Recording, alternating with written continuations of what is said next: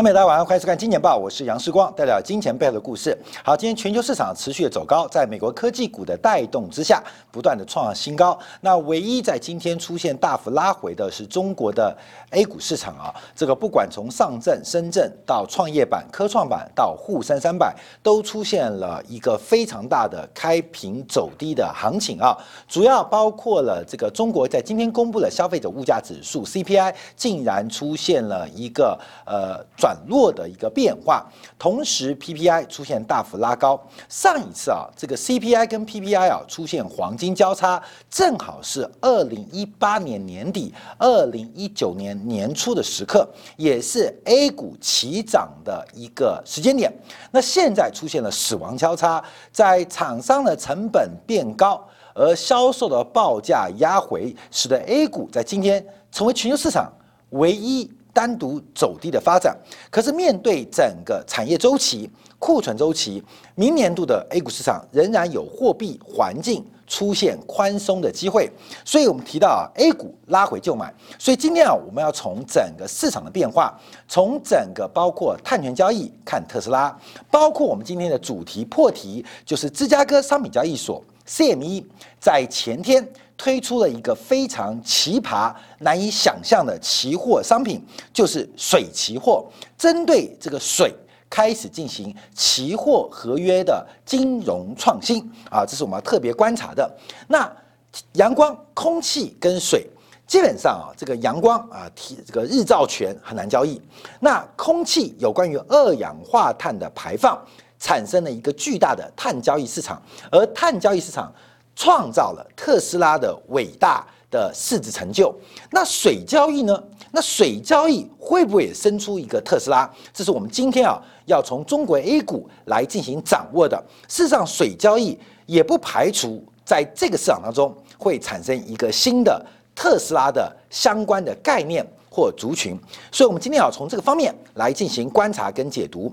好，三月七号，芝加哥商品交易所，呃，这个水期货正式上市。那结算的标的主要是覆盖美国加州的水价指数，透过了民间的这个顾问公司，呃，创造一个纳斯达克韦莱斯加州的这个水指数，透过这个指数的一个现金结算的交割方式来进行交易。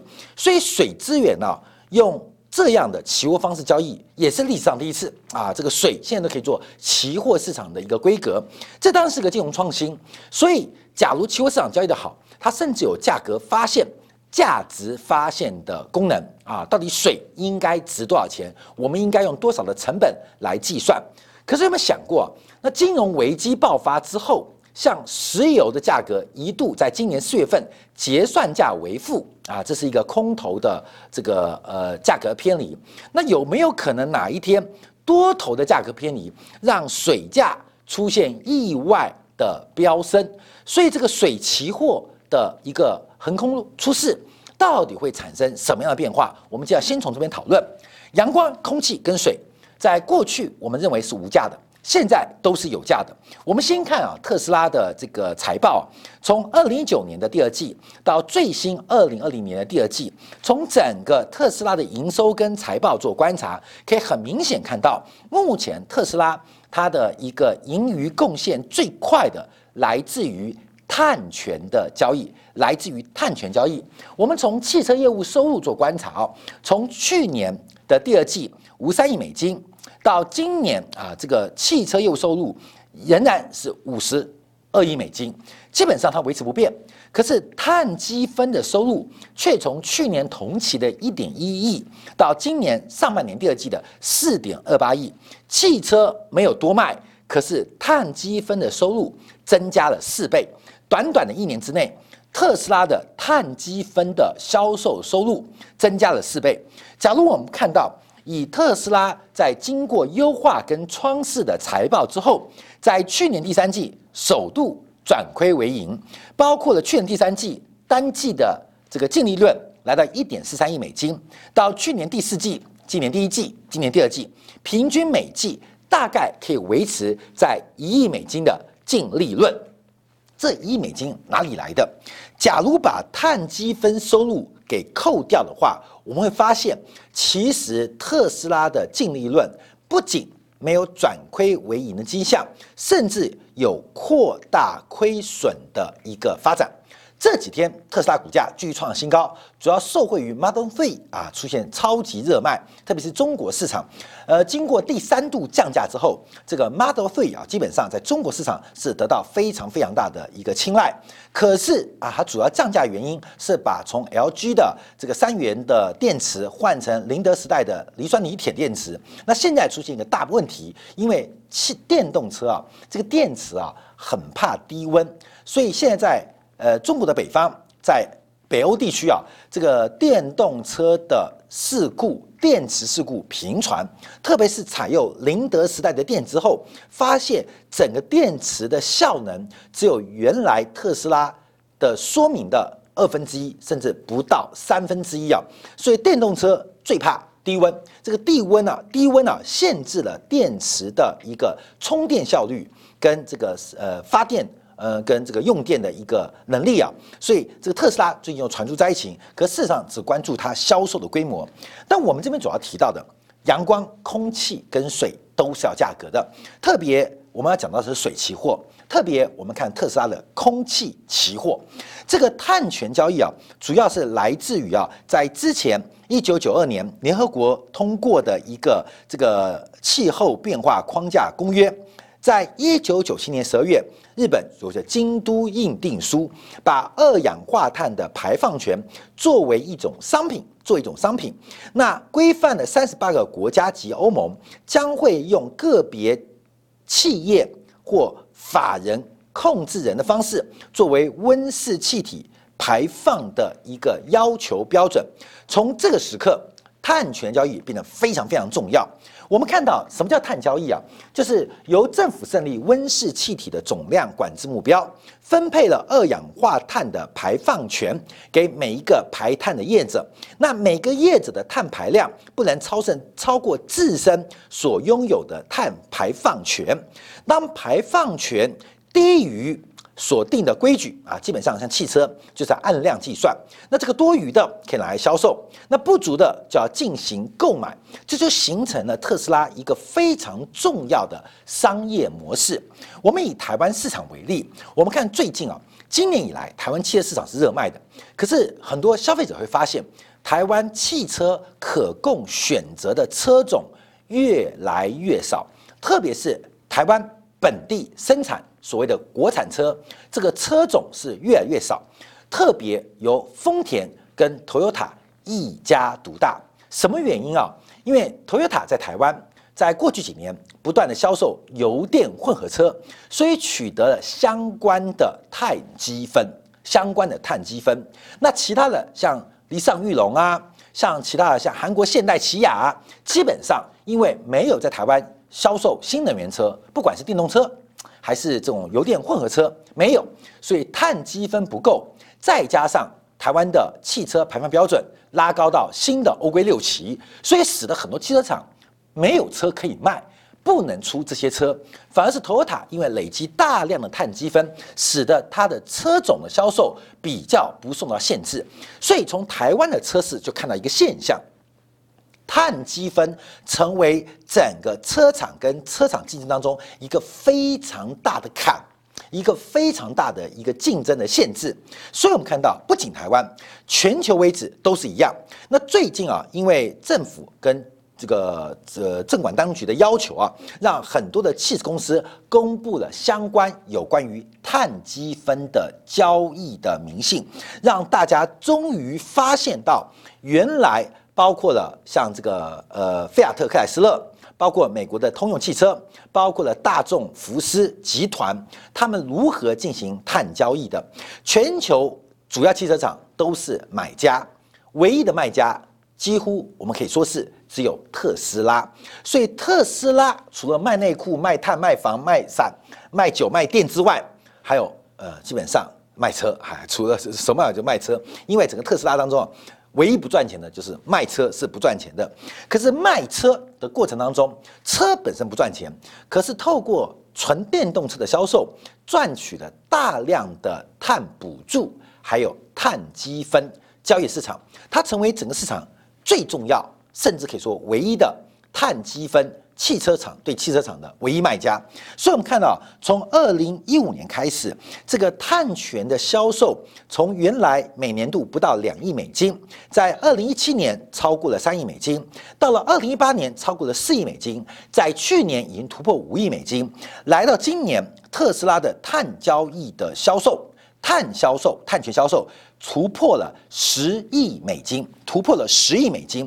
所以，我们看到过去这段时间，整个特斯拉的财报出现非常大的转折，并不是成本控制得宜，也不是销售出现爆炸性的呃突飞猛进，而主要原因性是碳交易。随着销售车辆逐步的增加，累积可销售的碳积分越来越多，成为特斯拉。最重要的收益来源，当然这个景象很快改变了，因为随着明年度二零二一年，我们看到不管欧系的车种、亚洲的车种，基本上有大量的新能源车即将出笼，不管是油电混合车还是纯电动车都要出笼啊。这个碳积分本身可能这个交易的需求会逐步的放缓，应该会到二零二五年，对于特斯拉的碳积分需求就会趋近于零。可是我们今天不是要聊特斯拉，而是阳光。空气跟水，在金融创新的大环境当中，在政府透过市场经济的方法当中，变成了都可以拿来做交易的工具或交易的产品。所以，空气的交易，我们以二氧化碳为例，这个碳权的排放造就了特斯拉伟大的市值啊，碳。碳交易，那水交易呢？那水交易会不会有一个水的特斯拉出现？那这个特斯拉会在哪边出现？水会出现这种市值超过六千亿美元的机会吗？这是我们今天要观察的。我们先回来看一下水期货。这个十二月七号，也就是前天，芝加哥商品交易所在本周一正式推出了一个新的商品，就是水期货。它主要是用美国加州的水价指数作为结算。跟交割的基础，这个交割不用拿真的水来交割，因为每单位啊，大概每口合约是一千两百吨的水啊，每口合约是一千两百吨的水，大概就一千两百立方公尺的水，基本上你要拿现货去交割，这个有点奇葩啊，哥们，这是不是石油一桶一桶啊？它一次就是一千两百吨的水，一千两百立方公尺。我们在路边上看的那个砂石车啊。一客车啊，一一个一一部车子啊，大概通常就装装十立方公尺的容积的东西，可能是砂石啊，可能是矿砂，可能是农作物，就十立方公尺。所以你要交交割的话，你要请一百二十台啊，一百二十台来装这个水啊，你要先运过去。你是卖家，你要运过去；你是买家，要运回来。所以基本上它不是用现货做结算，而是用现金。现金来做结算，就在结算的时候来进行一个这个多补啊、少退啊的过程啊。当然用这保证金交易来做观察。那为什么会有水期货这个奇葩的出现？CME 每次开一个商品。不代表它一定成功，不代表它一定活络，可它开出来一代表市场有需求，有买方，当然有卖方。那主要它的基础是加州的水价指数。那最重要原因是因为加州非常缺水，但加州又是全美国甚至世界非常重要的农业生产基地。那这个加州啊，这个从苹果、水蜜桃到这些无花果，到这些开心果，每年的农业产值高达五百亿美元，是美国最大的农业州，美国最大的农业州，而且比第二名超出了一半以上。而且我们看到这个加州的农业的产值产出啊，大概占全美将近八分之一有多。那加州的农业当然需要加州的水，在北回归线的过程当中，其实加州。本来就缺水，我们都知道地球有个概念嘛，北回归线、南回归线基本上都是非常缺水，这是一个缺水带啊。这个赤道以北啊，但这个二三点二三度到大概二十二度到二十五度，都是全球最干的地方，全最干的地方。所以加州以纬度来讲，它本来就会很干，可是因为它有山，山上会下雪，所以长期透过这个融雪，呃，利用这个水资源。来进行灌溉跟使用，其中百分之四十是用于农业目的，那另外还有工业用途，因为加州也是美国科技业最重要的一个制造基地。那因为常常缺水，所以对于水权的使用，对于水权的消消费，基本上变得非常非常重要。水的价格的涨跟跌，不仅影响到居民，不仅影响到工业生产，更影响到农民的权益。所以，对于水价产生了一个很重要的避险需求，对于水的价格产生一个很大的避险需求。所以，这个避险需求使得芝加哥商这个商商业交易所 CME 看到了这个商机，推出了水期货。就在十二月七号，这礼拜一正式问世。好，我们要看一下这个期货合约，因为呃，从礼拜一开始到今天呢，我们查资料，总共成交了九口 啊，成交了九口，成交了九手，就变成一个非常冷门的合约啊。那这个冷门合约也不重要，因为碳交易成交的口数也不多，可是它是一个游戏规则的开始。以前没有，现在有，那现在有后，以后会更多。碳交易、京都印运输，它创造一个以前没有的交易，现在便有，以后会更多。所以包括了各国在巴黎气候协定，像中国二零六零年的碳中和、碳平衡的承诺，包括了美国、欧盟二零五零年碳平衡的承诺。这不仅是政府要努力，在企业跟加护单位，包括农业都需要努力。怎么努力？就透过交易，透过市场交易的方式来追求一种新的平衡。那水呢？啊，水现在也开始，所以这是从没有到有的一个过程，并不是它三天内只成交九手啊，我未比张量九手就感觉很小，而是它是一个时代的开端。当我们发现水可以通过期货市场进行金融创新，而金融创新可以做价格发现，不仅价格发现，还可以做价值发现。期货最大的功能一种叫做价格发现，因为期嘛，这期就是时间概念。远期未来的价格发现，有时候也可以作为价值发现。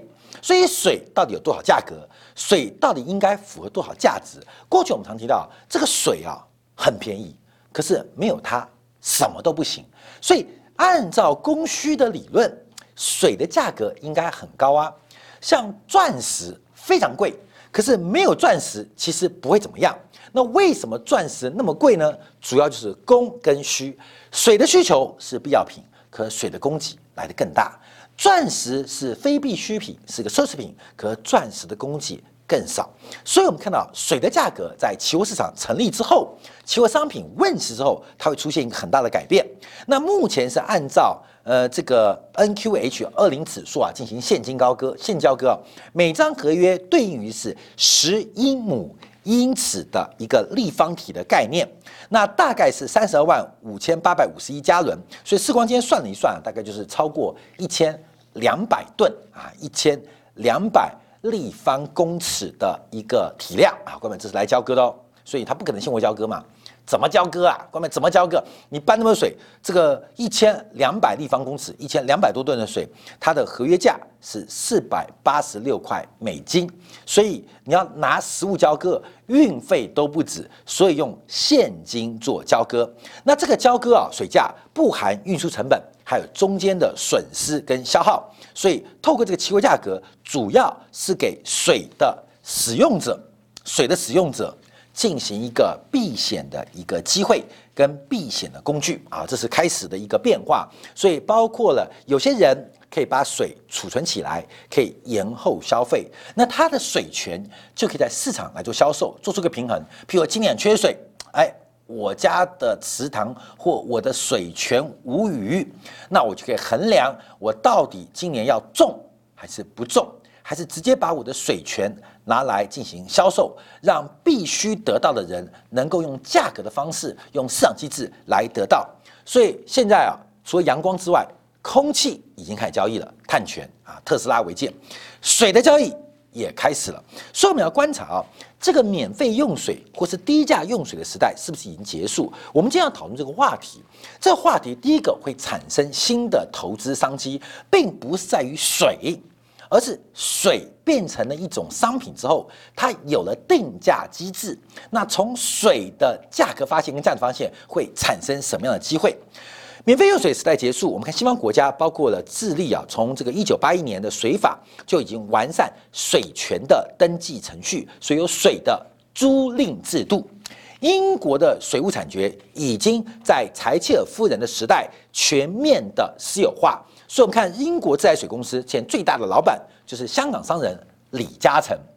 为什么李嘉诚可以拥有？就是因为享受到柴契尔夫人当年把万物都私有化的过程啊，包括煤啊，包括电啊，包括水，全部私有化。所以啊，这个英国是全球最早把水务，包括了清洁的自来水，包括了污水的处理，全部拿去私有化，而且经营许可。最多可以来到二十五年。那日本也开始进行了水权的实物交易，甚至开始进行期货跟指数交易的试行。那澳洲其实也非常呃快啊，因为澳洲本身非常缺水，所以澳洲的这个呃几个大洲啊，这个东南西北的大洲也分别针对用水权跟配水权来开始进行进行了这个场外的交易的过程。所以这个水权的使用。因为我们知道，现在农产农业已经变成石油化嘛，农业经过大规模的资本投资、技术投资后，它已经变成一个流水线跟生产线了。那水作为农业最基础的原料，它当然也应该被标准化。这个标准化并不是水质的标准化而已，更重要也不是水价的标准化，而是水权透过时间的储蓄或提前耗用。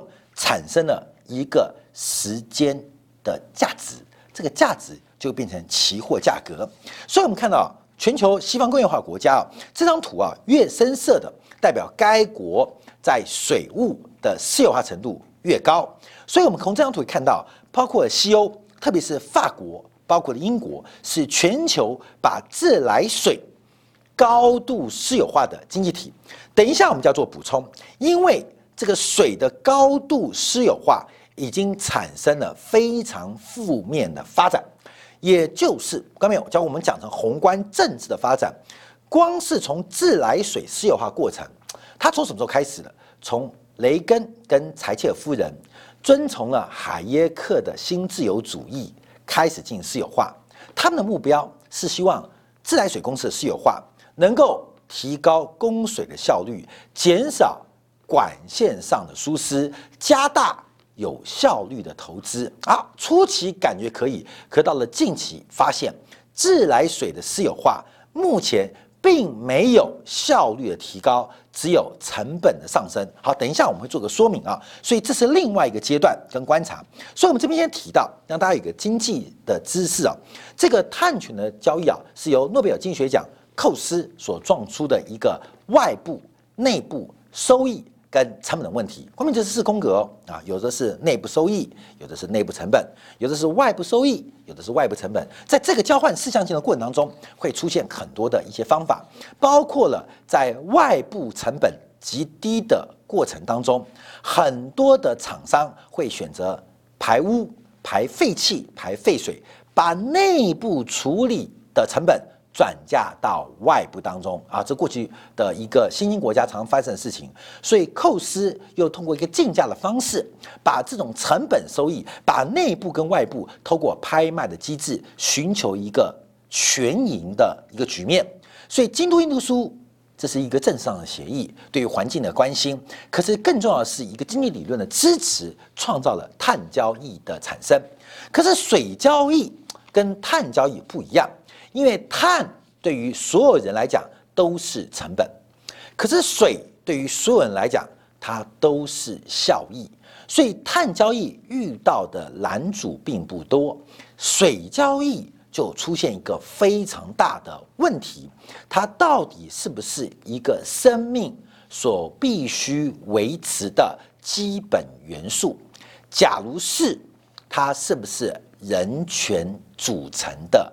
关键核心，假如也是，那水可能不应该做交易啊？是这样吗？好，下面我们就来观察啊。我们从这个私有财跟公共财来进行定义啊，来进行一个观察。什么叫做公共财？什么叫做私有财？很简单，私有财就是你的，公共财就是大家的。在经济学的含义当中，做了更划、更细致的划分，从需求面跟供给面来界定到底什么是私有财。什么是公共财？到底老婆是私有财，老婆是公共财？从经济学划分就会很清楚。从需求的角度，从需求角度怎么划分私有或公共？第一个能够独享，什么叫独享？我用了你就用不到，这叫做独享。那我用完你还能用，就叫做公共，就叫共享。所以从需求面角度，一个是独享。有排他性哦，另外一种是使用之后没有排他性。像实有排他性的，像吃蛋糕啊，我们切蛋糕的过程当中，你切了一块吃掉，那所有人就要少分一块，就排他性哦。那共享的，像共享单车啊，像公共汽车，像学校，你上完学校毕业之后，别人还能继续上啊，还能继续上。所以从需求面角度，排他性跟不排他性会决定什么是独享。什么是共享？它就已经有私有财跟公共财的简单区别，可是不能从需求面来进行简单的计算哦。我们就要从供给面做观察，供给面同样有非常严格的划分，什么有没有排他，什么没有排他，排他的就是私有财，不排他的就是公共财。那什么叫排他？什么叫不排他？就是供给厂商，包括国家供给方，它能够清楚界定。谁用走，而且能够向使用者收费，这就是有排他性。假如不能确定是谁用走啊，这第一个，就算能确定，但你收不了费，基本上叫做不排他。所以从需求端跟供给端就出现了四个象限。第一个，能够精准的使用者付费，而且使用者买了之后只能自己独享，这就叫做私有财。那第二个。就是，假如这个东西是大家可以重复使用，而且广泛的公共使用，那供给方又不能清楚界定谁用了，而且向他收费，这就叫公共财。所以，我们举例啊，私有财就像是我们买的衣服啊、面包啊、水果。面包买了吃掉，别人就吃不到了，而且精准收费，你不可能吃呃天下白吃的午餐，包括了面包。包括了水果，只要我们个人拥有的，基本上都是私有财。那公共财像国防、像路路灯，这个国防提供的安全到底照顾了谁？到底照顾了谁？这基本上很难界定。大家都有享受到，可是到底谁照顾的多，谁照顾的少？像台湾最大的国防需求就是面对对岸的军事威胁，可是有的人。没有受到对岸的军事威胁啊，像郭冠英啊，像林正杰啊，他没有威胁，可他们要缴税，那基本上很妙。他们明明不需要这种公共财，可是他们同样分担，但很难清楚划分。你不能确定，难道你真的不需要吗？所以国防财包括路灯，基本上。大家共享，而且很难进行切割，这就是公共财。好，这两块之外啊，观众朋友，除了私有财、私有财跟公共财之外，还有两块，还有两块。第一个能够独享，但不排他，呃，不能收费。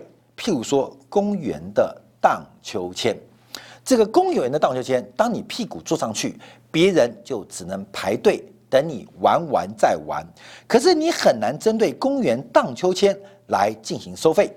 另外更精准的，像地下水，这个地下水啊被你抽掉之后啊，地层就下陷了，地下水就被抽完了。可是啊，这个排他性哦，就独享。可是你很难掌握到底是谁抽走地下水的，谁导致地下水的存量变少的，是非常难以做界定跟确定的。当然。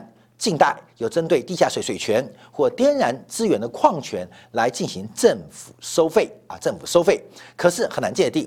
好，另外准公共产啊，这就是目前要做观察到，就是一个共享的过程，像共享单车，呃，很多的共享服务啊，基本上都提供。为什么？因为它没有排他性，但它有物权跟产权，使得这个物权跟产权可以拿来进行。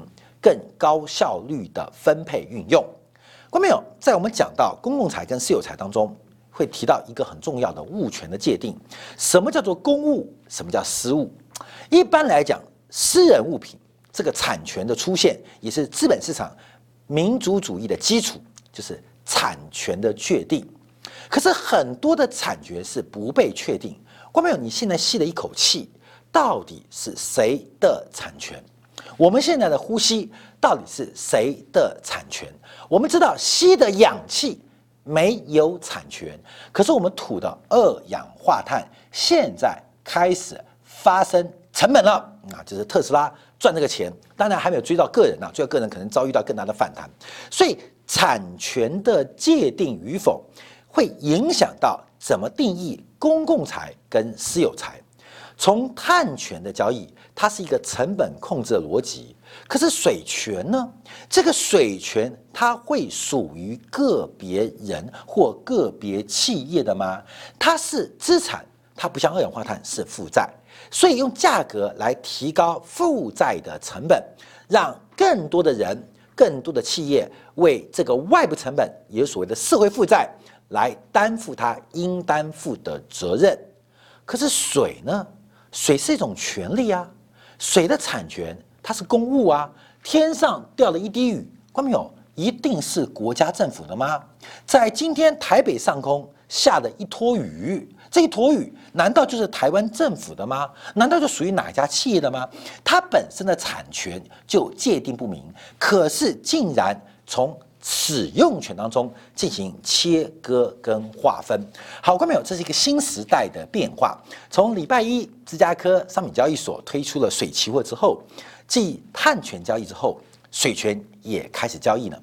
这个水在地球上。它的存量是非常巨大，它重要的价值并不是单纯生物的使用，更重要的是它的边际单位成本很低，可它的使用方法极多。所以稍后我们休息一下，我们先讨论一下这个水权的产生。第一个，在私有化出现二零一零年到二零二年的逆转之后，所有的水权开始反私有化，重新回到。公共化的一个政治跟明确的要求，而水权的交易会有什么样的变化跟发展？它不仅是社会上左右价值观的对立，更重要的是水的使用，其实喝掉或是种田，它是最低效的。水真正的是它跟地球引力的关系，它的边边际单位效益很低，可它的质量。跟重量极大，所休息一下，我们回来特别从中印在上礼拜出现新一波冲突，这一波的冲突并不是丢石头，也不是怪架子啊，呃架拐子，而是一个水权冲突，特别是在“十四五”计划，中国正式启动雅鲁藏布江的阶梯水战计划，引发印度非常的不满，一波新的水战争的爆发，到底？跟水的使用跟价值有什么关系？我们休息一下，马上再回来。